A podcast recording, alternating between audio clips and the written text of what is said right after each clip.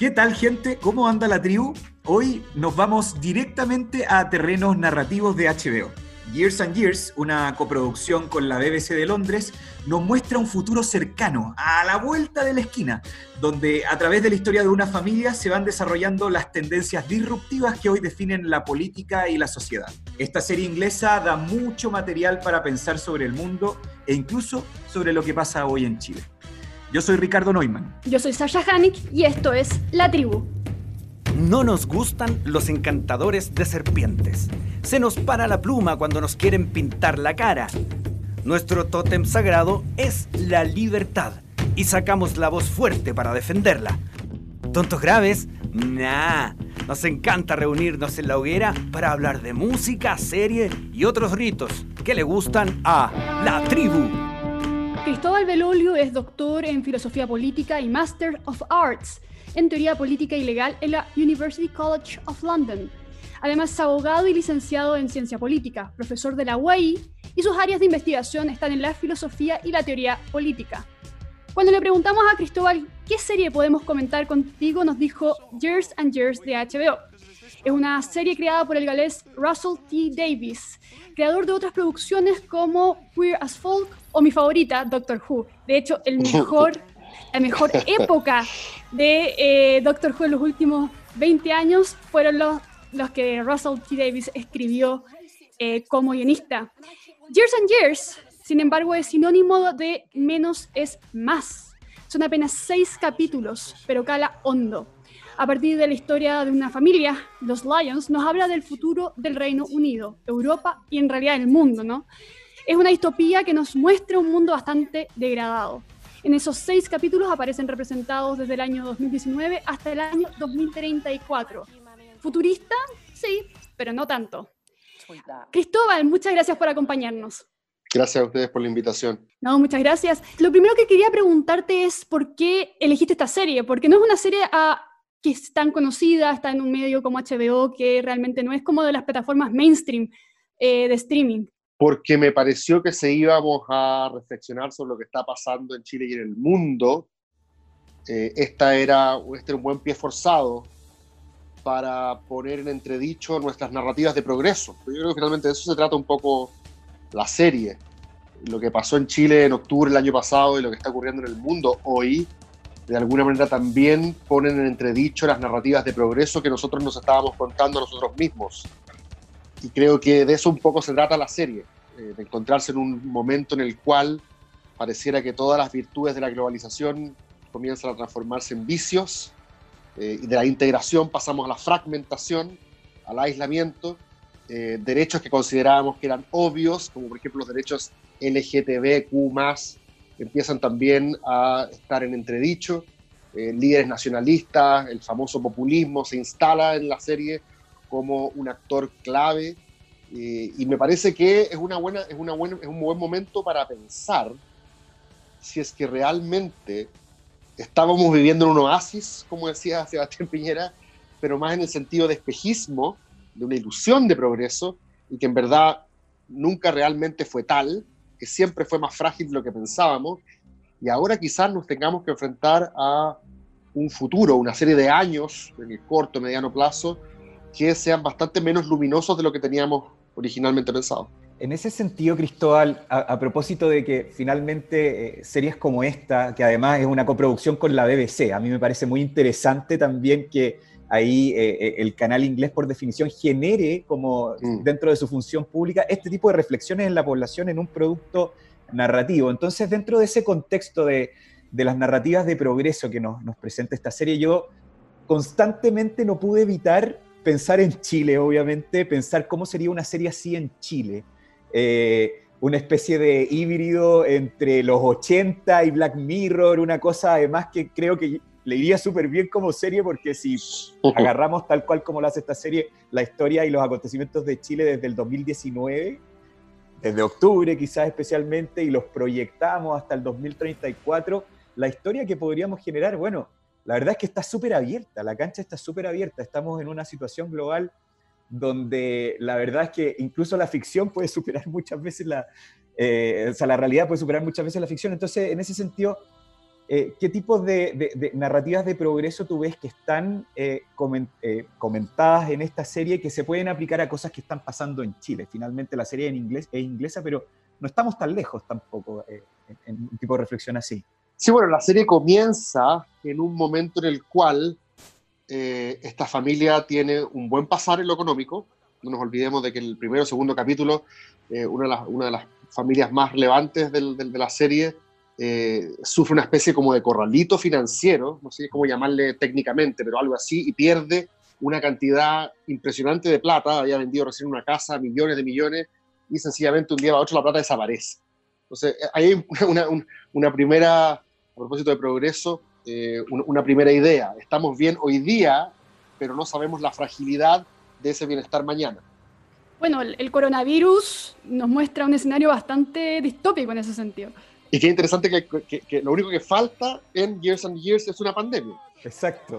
Hablan incluso de los hablan de China, hablan de Rusia, hablan de los rescates del Estado a los bancos frente a una situación. Y, y, hay, si no me equivoco, esa, una parte que yo nunca entendí muy bien, pero hay, hay como una, una, detonación nuclear para un experimento que están haciendo, un ejercicio que están haciendo los chinos, si no me equivoco. Exacto. En una isla. Eh, e-, ese, ese debería ser como el factor chino.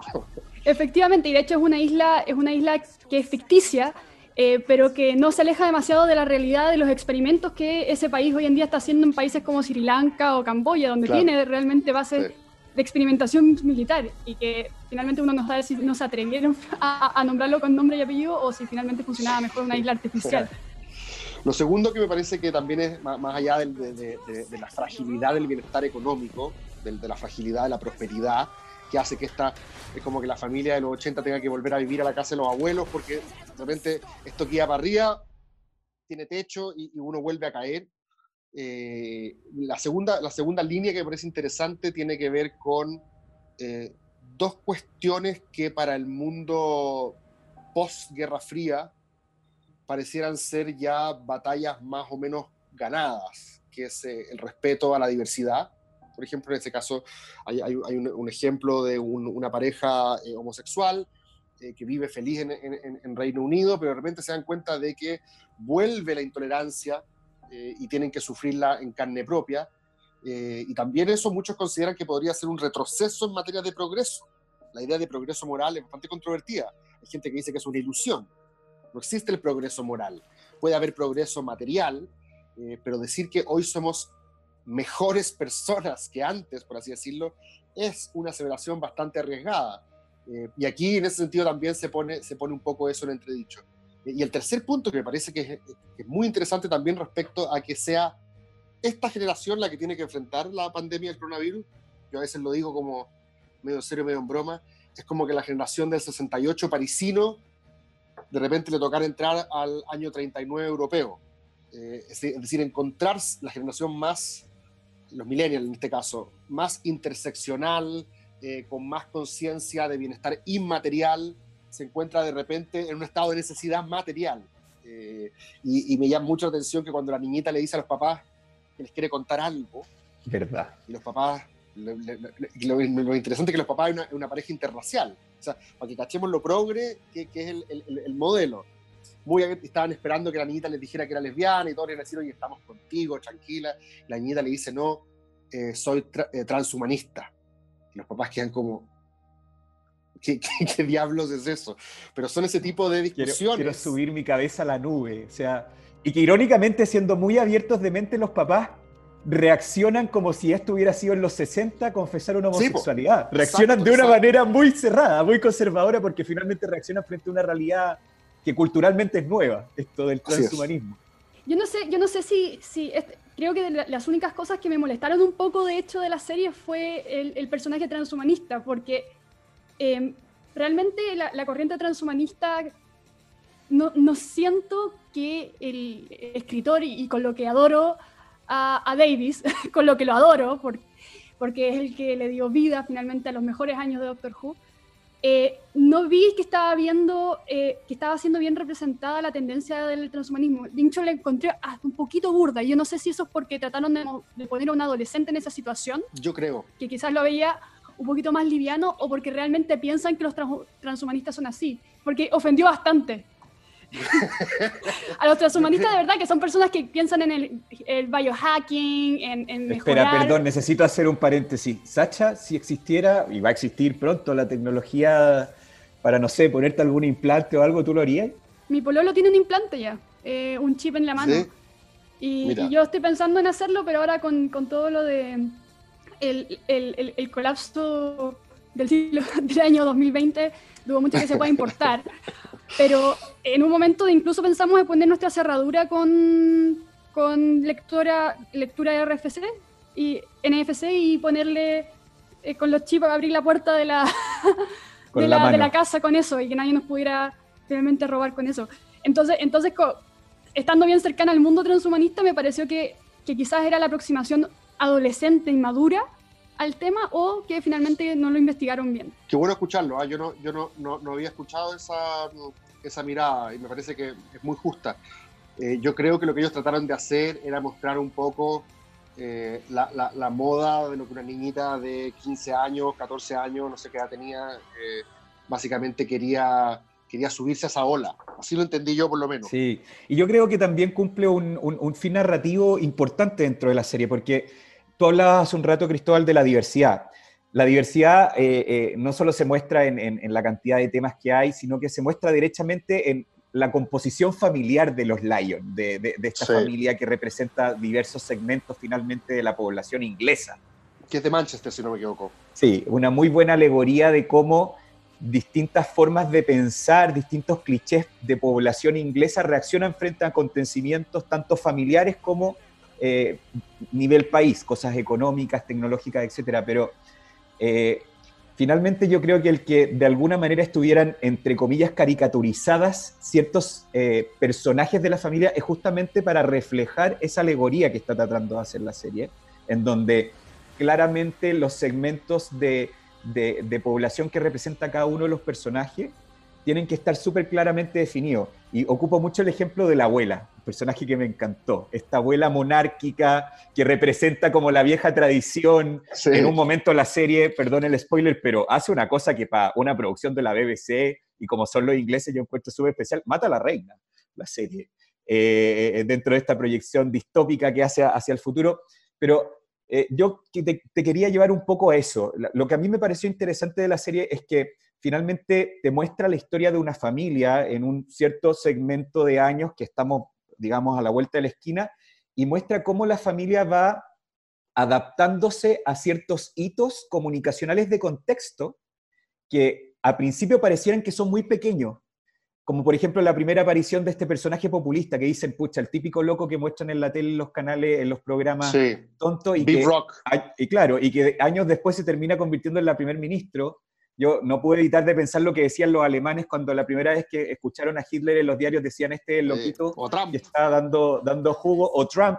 Entonces, muestra finalmente cómo a partir de la historia de una familia que representa segmentos más de la población inglesa, cómo van reaccionando distintos segmentos y finalmente la monárquica con la, con la radical, la abuela con el personaje de oveja negra de la familia, terminan votando por la populista en su momento. Terminan votando por la populista porque de alguna manera le habla a sus temores. Exactamente. Le habla a su, cada uno se conecta o, o conecta sus dolores, lo malo que le está pasando y a la necesidad imperiosa de buscar un culpable. Exactamente. Eh, y, tienes aquí a ella que lo articula bastante bien, el malo está afuera, protejámonos nosotros. Y en esta familia que supuestamente era progre, termina habiendo mucha gente que vota por ella. Claro, y, es, interesante porque este personaje eh, que parece ser un personaje de ficción y como tú bien dices, representa lo que pasó quizás con Trump, también está reflejando ciertos personajes que realmente podemos ver en Europa. O sea, yo cuando la vi por primera vez no pude evitar de pensar el Le Pen y la, y la posibilidad de que Le Pen, siendo que perdió en Francia, va a volver. Y, que, y esta, esta cosa también de, de, de, rock, ¿no? que eh, sigue postulándose, sigue avanzando, pierde, no se rinde, empieza a, ganar seguidores. En algún momento esta familia la encuentra una loca, pero al principio cuando empieza a hablar, que es la primera escena, le dice, no, oye, pero si tiene razón, ja, ja, ja, mira cómo, cómo habla de Palestina, cómo habla de Israel, tiene razón. Y, la, clásica, y la clásica, que es eh, estaba leyendo recién un, nuevo libro que se sobre populismo y, y, la pregunta que se hacía el libro era, ¿qué tan cierto es que el populismo esté en las antípodas del liberalismo? Y lo que hacía era repasar cómo los populismos europeos nacionalistas de derecha, de alguna manera, sustraen ciertas narrativas liberales, como por ejemplo la de la libertad de expresión, esa capacidad de decir lo que uno realmente piensa. Y a mucha gente le gustaba Big Rock justamente porque decía lo que la gente pensaba, pero de alguna manera cuidándose de no ser políticamente incorrecto, no decía en público. Entonces, el libro finalmente lo que dice es que un poco un abuso de ese principio liberal, pero los populistas han girado sobre eso bastante y mal no les ha ido. Nigel, Nigel Farage en, en, eh, Reino Unido o Trump eh, en, Estados Unidos están permanentemente haciendo alusión a esta como dictadura de la corrección política. José Antonio Casa en Chile, lo mismo se parece un poquito a Billy Matei también, el estilo del cabello y, y los garabatos. Ahora, es divertido que la, señora, la, abuela, la, que es un poco la que une la familia, eh, también es... La matriarca. Eh, la matriarca es un cable a tierra con ciertos, ciertos sentimientos básicos. Eh, no estoy hablando de básico en el sentido de primitivo, sino que básico en el sentido de donde están las cosas que realmente importan al final. Los aglutinantes de la familia. Exacto, porque finalmente la familia se mantiene unida a pesar de que se le derrumba el mundo. En muchos sentidos se le derrumba el mundo, en lo, en lo económico, en lo afectivo, pierden seres queridos, o sea, es una familia que, a la cual se le viene un estallido y una pandemia, por así decirlo, eh, en unos pocos años, y, y ella se mantiene a flote con básicamente el último recurso que tenemos, que es el buen humor. Eh, y también nos muestra cómo finalmente estamos programados para sobrevivir. El tipo que lo pierde todo, que era como un banquero, no me acuerdo qué es lo que era el, hijo de la señora, era un banquero eh, de esta pareja interracial, progresista, y de repente él tiene que parar la olla y se transforma en un rapi eh, o en un, en un delivery en bicicleta. Ese, ese, ese es el. él, tiene que reconvertirse.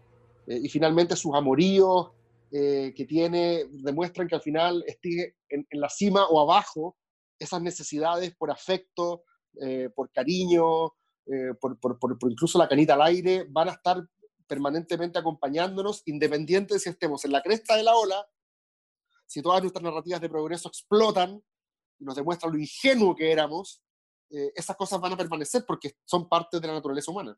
En ese sentido, tú, tú hablas del progreso como algo que puede explotar pero yo creo que también eh, una cosa que, que, nos demuestra no solo la vida real, sino también la serie, es que el progreso no es lineal también. Porque de alguna manera se ve una, una, una resiliencia y una, una, ansia de repuntar, de, de avanzar, de, de, pese a todas las cosas malas que están pasando y que pasan todo el tiempo, seguir avanzando y entender que el progreso quizás en algún momento se detiene, en algún momento incluso retrocede, pero eso no es porque finalmente eh, no podamos seguir avanzando, sino porque simplemente no es lineal porque siento que tendemos a mirar eh, no solo las narrativas de progreso, sino también el, desarrollo normal, natural del progreso como una línea recta, eh, una, no recta, sino una línea incremental, pero, pero derecha, ¿no? Sí, no es zigzag. Pero en la realidad sí es así, o sea, claro. eh, ¿qué, ¿qué, fue la Edad Media en muchos sentidos, sino para mucha gente un retroceso que terminó repuntando y que en algunos ámbitos incluso siguió avanzando? porque se habla de una época oscura donde, donde también hubieron avances en, otro sentido. Sí, yo estoy completamente de acuerdo contigo. Lo que se pone en tela de juicio en un primer nivel es la idea de progreso lineal. Pero en, un, en una segunda derivada, eh, uno podría pensar que incluso también se pone en tela de juicio la idea de crecimiento en zigzag, porque ¿cuánto tengo que devolverme hacia atrás para poder después seguir hacia adelante? Una vez que nos pongamos de acuerdo de qué diablos es hacia adelante. Eh, en el estallido social yo escuchaba mucha gente que era muy partidaria de lo que estaba ocurriendo, muy partidaria incluso de la idea de que la sociedad tenía que pagar ciertos costos materiales.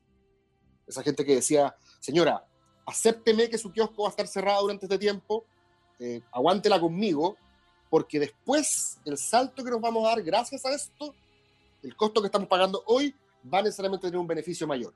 Un poco la narrativa era, vamos a retroceder un paso para avanzar dos, ¿cierto? Esa sería una idea como de progreso en zigzag. Pero mucha gente decía, bueno, pero tampoco estoy tan seguro de que vayamos a dar dos después para adelante. No, tampoco está escrito. Tampoco lo sabemos. No, no sabemos. Eh. No, no, tenemos cómo saberlo. El futuro es incierto. Y si tú me dices que el detour que tenemos que darnos va a ser de mil años, imaginémonos que fuera cierto lo que la Media fue una edad oscura, para, para, para, para propósitos del argumento. Si tú me decís que el detour dura mil años, claro. para mí eso es lo mismo que me digáis que vamos directo al despeñadero, porque yo no voy a, yo, ni mis nietos, ni mis nietos, ni los nietos de mis nietos van a estar, probablemente la Tierra no va a existir después cuando, cuando se acabe ese, ese detour y vuelve tomamos para arriba. Sí, pero de alguna manera hay personajes que sí avanzan, ¿no? Que pese a todo lo que está pasando, son personajes que crecen. Es que es un muy buen punto, Sacha, porque a lo que yo me refiero, probablemente es mi deformación profesional, es lo que podríamos llamar a la dimensión institucional del progreso.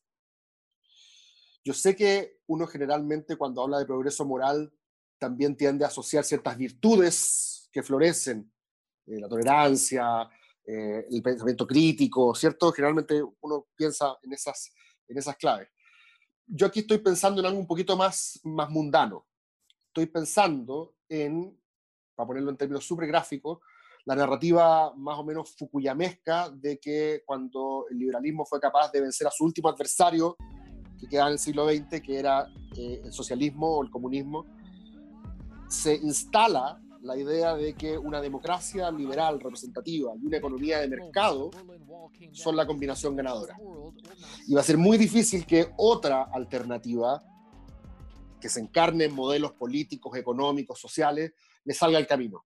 esa es más o menos la idea. Y tengo la percepción de que desde el 2008 hasta la fecha, sobre todo esta última década, desde el 2011 hasta ahora, han pasado una serie de cuestiones que ponen eh, en tela de juicio o ya definitivamente echan por la borda esa, ese triunfalismo, que a pesar de que Fukuyama nunca lo quiso decir en el sentido de que era el fin de la historia, la gente así lo entendió, y para efectos del argumento nuevamente entendamos que es así, esa es la narrativa que yo creo que entra en conflicto y que se mezcla con otra discusión que a mí me parece muy interesante, que es la que toca eh, Panraj Mishra en, en, su libro La Age of Anger, que este esta guerra de titanes entre, entre Voltaire y Rousseau.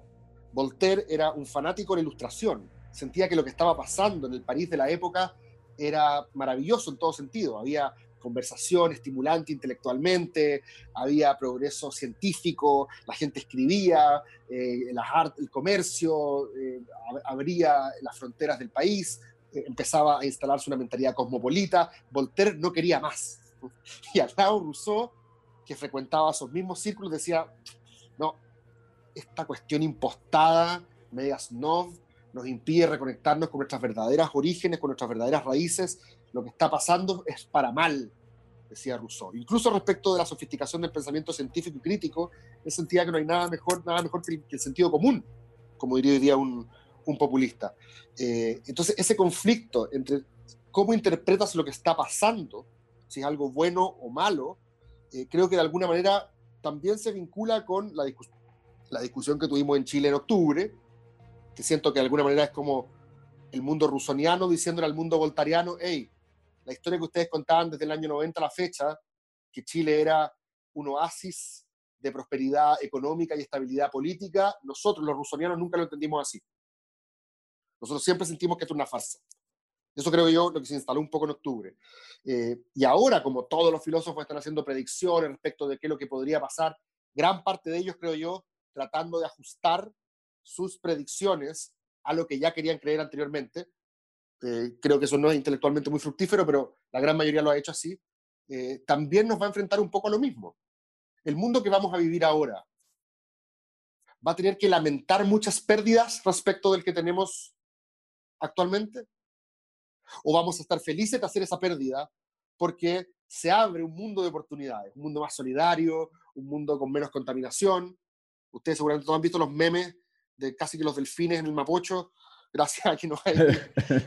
Eh, bueno, eh, eh, todas esas preguntas de si el mundo que se abre post pandemia es mejor o peor, va a depender mucho de lo que consideremos que es progreso hoy. es poco probable que alguien que vea Years and Years crea que efectivamente el mensaje final de la serie es que avanzamos hacia otro tipo de progreso. Yo creo que la gracia de la serie es justamente ser distópica, porque casi todos los frentes, las cosas que nos gustan de este mundo, terminan un poco estallando.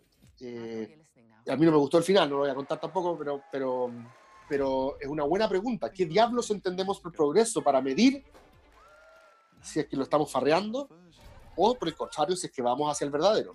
Hay una cosa que, creo yo que está relacionado con lo primero que, decías, que eh, en tiempos de crisis, en tiempos de dificultad, como se muestra en la serie, en los años que representa, o como también nosotros hoy día estamos en la realidad, que saliendo de un estallido social estamos entrando en una crisis pandémica, etc.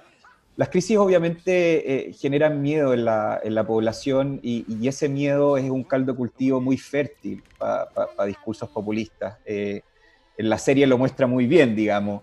¿Crees tú que, la crisis que estamos viendo nosotros como país, metiéndole el ingrediente de la pandemia de por medio, donde efectivamente el Estado tiene que tener un rol un poquito más eh, interventor en temas de salud pública, etcétera, eh, eh, puede generar un caldo cultivo de populismo real en nuestro país?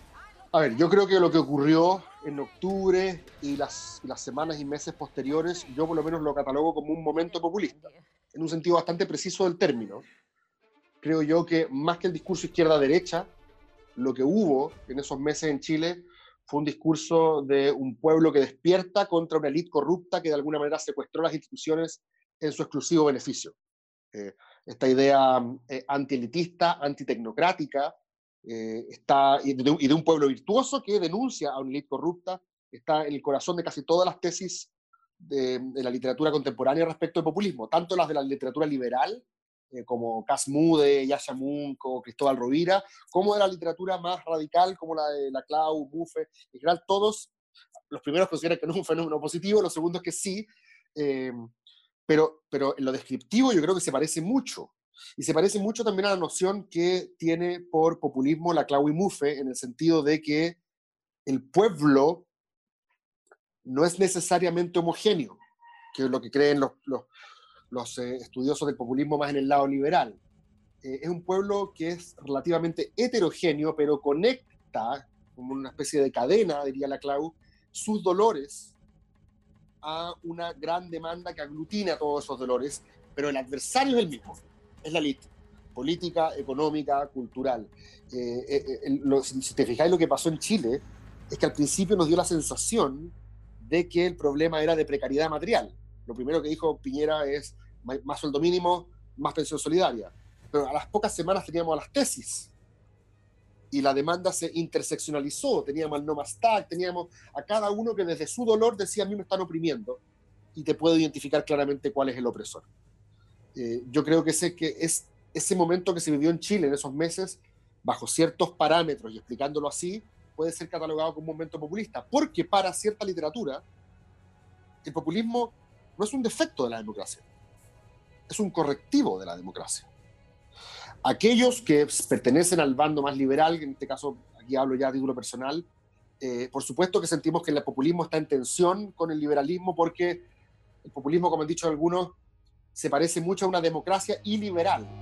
Es la exacerbación de la democracia contra un liberalismo que se ha puesto cada vez menos democrático.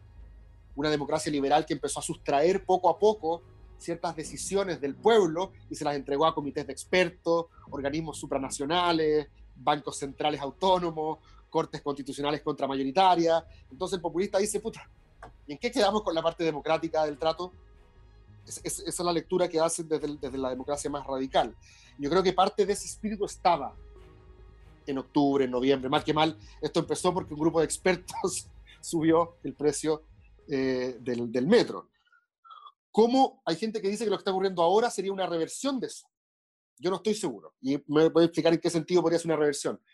Eh, no sé si existe esa palabra, reversión. Pero bueno, eh, se está revirtiendo un poco el polo en el sentido de que por las características del tipo de liderazgo que necesitamos para asumir esta crisis y del tipo de conocimiento técnico que necesitamos como insumo privilegiado del debate, básicamente la ciencia, este vendría a ser como la revancha de los expertos, por así decirlo este vendría a ser un momento antipopulista desde ese punto de vista.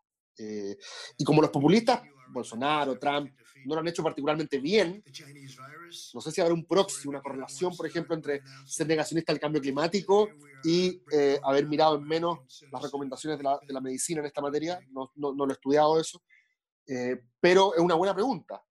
¿Significa este mundo de pandemia donde los científicos se transforman nuevamente en un poco los faros ¿Significa que, revertimos el momento populista o no? Yo creo que es muy temprano para decirlo. E, efectivamente es muy temprano, pero ahí e, e, es, volver un poco a, la narrativa de progreso de los 90, a la narrativa tecnocrática, un poco y Pero en vez, de en vez de economistas, con epidemiólogos. Claro, con epidemiólogos, pero en la misma lógica, digamos, eh, noventera que creo que terminó de explotar con la crisis social, porque finalmente, tal como tú decías, eh, el estallido social eh, no está directamente relacionado con condiciones materiales, obviamente está relacionado con condiciones institucionales y se quería cambiar la constitución y había una especie de aversión a la clase política, etcétera, pero la razón de fondo finalmente es narrativa. Eh, eh, eh, la crisis social, al menos desde, desde mi visión, y, la verdad es que aquí yo reconozco que puedo estar un poco caricaturizado porque me tocó ver la crisis del estallido social viviendo en otro país, entonces uno veía las cosas de afuera y de mm. repente los matices se pierden, pero finalmente para mí la crisis que, vivió Chile fue, fue una crisis de, narrativa, no, no, no, Chile no fue capaz de explicarle a la gente una narrativa de progreso que le hiciera sentido. Sí la gente le, gusta el, sistema chileno, ve que llegan de otros países a vivir a Chile, hay algo que se valora, pero no se le dio un sentido profundo a eso, más allá del materialismo, digamos, más allá de la cosa material, no, no, no se le dio un, elemento ético al, modelo.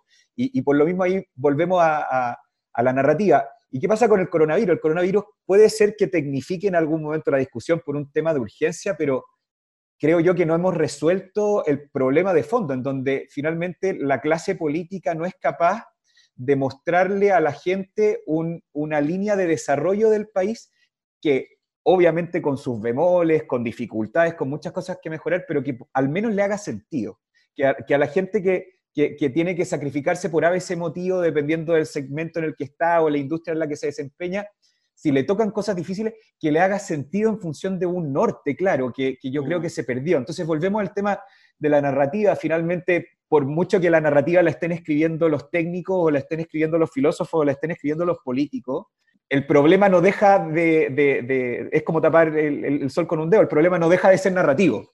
No sé si me entiende el punto. Sí, sí, sí, bueno, yo, yo te lo entiendo. ¿ah? Algunos desde otros campos lo disputarían si, hablas con Carlos Ruiz, por ejemplo, u otros desde el mundo de la izquierda, probablemente dirían que el problema no es solamente narrativo, sino que te, explicarían que hay condiciones materiales que justifican la revuelta, la protesta, incluso la insurrección. Para mí el hecho de que haya gente que haya tenido que votar, o sea, no tenido que, que haya sentido la necesidad de ir a votar las estatuas de, entre comillas, emblemas patrios, eh, es, un, es un momento bastante insurreccional que tiene que ver con unas ganas como de reescribir la historia para que incorpore tu visión y no solamente la del, opresor. Eh, si bien eso podría pasar por narrativa, eh, también pasa por la incapacidad que tuvimos de construir un país en el cual todos nos sintiéramos más o menos igual parte.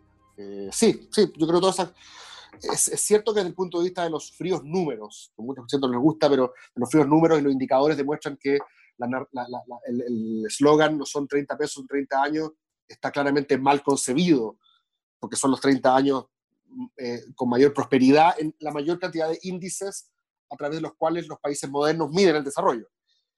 Pero parece que eh, los heridos en el camino, y esto es una cuestión que nosotros, y aquí yo hablo por mí por lo menos, no, no fuimos capaces de, mm, de, de vislumbrar, de ponderar de anticipar, porque también vivimos en un país tan, tan profundamente segregado que probablemente nuestros circuitos culturales, nuestras propias historias que nos contamos, eh, son muy distintas de un sector a otro.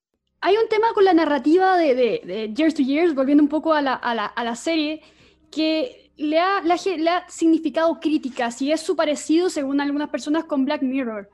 No sé si tuviste esa relación. Eh, hay gente que dice que este es un capítulo muy largo de Black Mirror, que finalmente simplemente se aprovecha de la misma, del mismo concepto de tomar los eh, resquemores y, lo, y, el miedo de las personas hacia el futuro como instrumento para proyectar la serie. Eh, bueno, y, generalmente eso le, ha generado ciertos, ciertos, ciertas críticas a la serie también porque las dos series son británicas, entonces... Yo no estoy de acuerdo, yo creo que Black Mirror, la gracia que tiene es que cuenta de qué manera las tecnologías que nosotros inventamos en algún minuto poco se nos vuelve en nuestra contra. Se transforman en elementos demasiado disruptivos de nuestra vida. Casi como que no estábamos tan preparados, dado nuestro gusto por el morbo, por ejemplo, para tener eh, dispositivos que sean capaces de develar la privacidad de los otros. Cosas como ese tipo. Así, así entiendo yo Black Mirror. Es decir, eh, distopías en el sentido de tecnologías, herramientas, instrumentos que nosotros mismos creamos para mejorar la vida, pero que de alguna manera eh, se nos vuelven en nuestra contra. En el caso de Years and Years, siento, siento que el factor disruptivo eh, es, es, principalmente humano. Eh, son instituciones políticas, son discursos políticos los, que, los que finalmente terminan por tirar el mundo que conocemos por la borda. No es una tecnología la que hace que un autócrata de Europa del Este decida perseguir a los homosexuales, por ejemplo. Eh, es una decisión profundamente política que tiene que ver con, eh, me imagino, motivaciones electorales, eh, necesidad de volver a encantar, como decíamos antes, a su pueblo con una narrativa que les haga sentido, aunque en este caso puede que no sea la que nos gusta a los liberales. Me, me, parece que esa es la diferencia. Eh, en, Years and Years, el culpable no es la tecnología, el culpable somos nosotros. Y de hecho, si no me equivoco, corríjame, yo la vi hace un tiempo atrás, pero, pero creo que es la, la, abuela la que en un minuto les pega un sermón, cuando todos están como quejando a la hora del almuerzo, en una, en una, sobremesa dominical, y los sube y los baja y les dice, esto es culpa de ustedes, esto es culpa de nosotros. ¿Quién votó por esta señora viviendo? ¿Quién eligió a ese otro tipo? ¿Quién? Nosotros somos los que hemos llegado hasta acá. Así que paren de quejarse.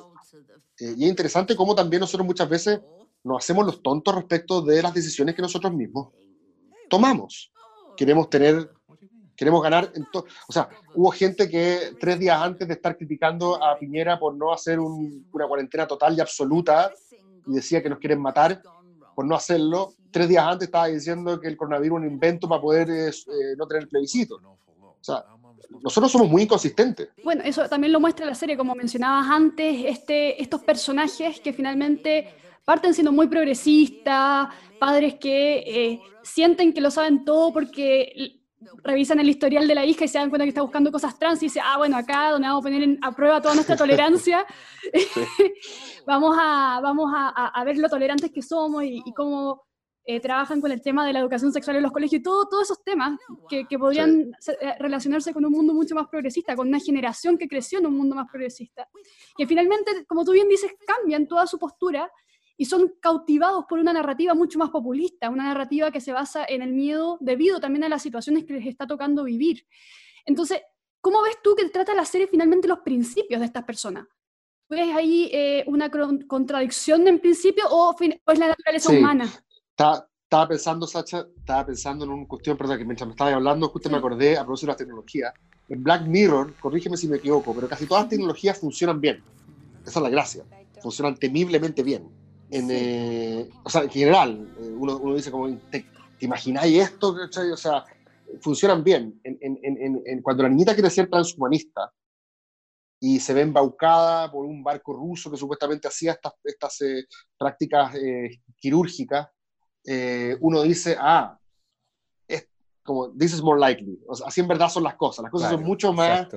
Que le falla el wifi, de hecho, la, abuela siempre dice, oye, ¿a cuál señal me conecto? Exacto, eso me gusta, eso me gusta de, de, Years and Years, que, que, no, es la, no es la fantasía de la tienda de, de Mac, que tú entras y es todo blanco, perfecto y minimalista, eh, como, como en Black Mirror, sino que es mucho más parecido a que las cosas funcionan más o menos. Eh, en la vida real, en la vida de las personas. Y respecto a los principios, Sacha, no sé, yo no, no, saqué grandes lecciones como de, de, entereza o fortaleza moral para enfrentar la adversidad. Lo único que a mí me llama la atención es que las, las, las pasiones humanas están bastante retratadas aún en, en un escenario donde eh, estás en completa fragilidad, pero los celos, siguen siendo los celos, la mala que le tiene la nuera a la, a la, suegra, y después las alianzas improbables que se forman en la familia, eh, la manera como te vinculas con la persona que trae tu ser amado a la casa, su pareja, eh, todas, esas, todas esas cosas yo siento que no cambian tanto, siento que tienden, tienden como eh, van mutando a lo largo de la serie, pero en el fondo nos muestran que más allá de nuestras instituciones políticas, sociales y económicas, van a haber cosas que están ya en nuestra, como impresas en nuestras relaciones sociales. La naturaleza humana que no cambia ni con pandemias, ni, ni con crisis sociales, ni nada. Y, sería bastante, eh, yo creo que, perdonen por ponerme ahora eh, darwiniano, pero sería bastante raro que cambiaran Exacto. en un lapso tan corto de tiempo. Eh, lo que generalmente nosotros podemos hacer es ajustar ciertas perillas de los sistemas políticos, económicos, culturales, las cosas que dependen más o menos de nosotros. Eh, pero cambiar, como diría Smith, los sentimientos morales, eh, la, evolución se tardó en labrarlos siglos, milenios, eh, miles de milenios, como para pensar que un desafío de estas características nos va a hacer comportarnos de una manera radicalmente distinta. Probablemente esa combinación entre animal cooperador y competitivo va a seguir presente en las instituciones sociales que nos demos en el futuro. Es mi, impresión. Pensar en un mundo completamente cooperativo o completamente competitivo siempre va a adolecer de que no toma en cuenta eh, la otra cara de la medalla que, ha sido fundamental en la evolución eh, de las instituciones morales humanas. Muchas gracias, Cristóbal, por unirte hoy día a nuestra tribu, eh, donde finalmente ocupamos las series, las películas como excusa, como catalizador para las muy buenas reflexiones que hemos tenido hoy día contigo. Así que muchas gracias, esperamos que se vengan futuras series, futuras películas que podamos seguir comentando eh, frente a esta hoguera y muchas gracias por habernos acompañado. Muchas gracias a ustedes, que estén bien. Muchísimas gracias, adiós. Chao. La tribu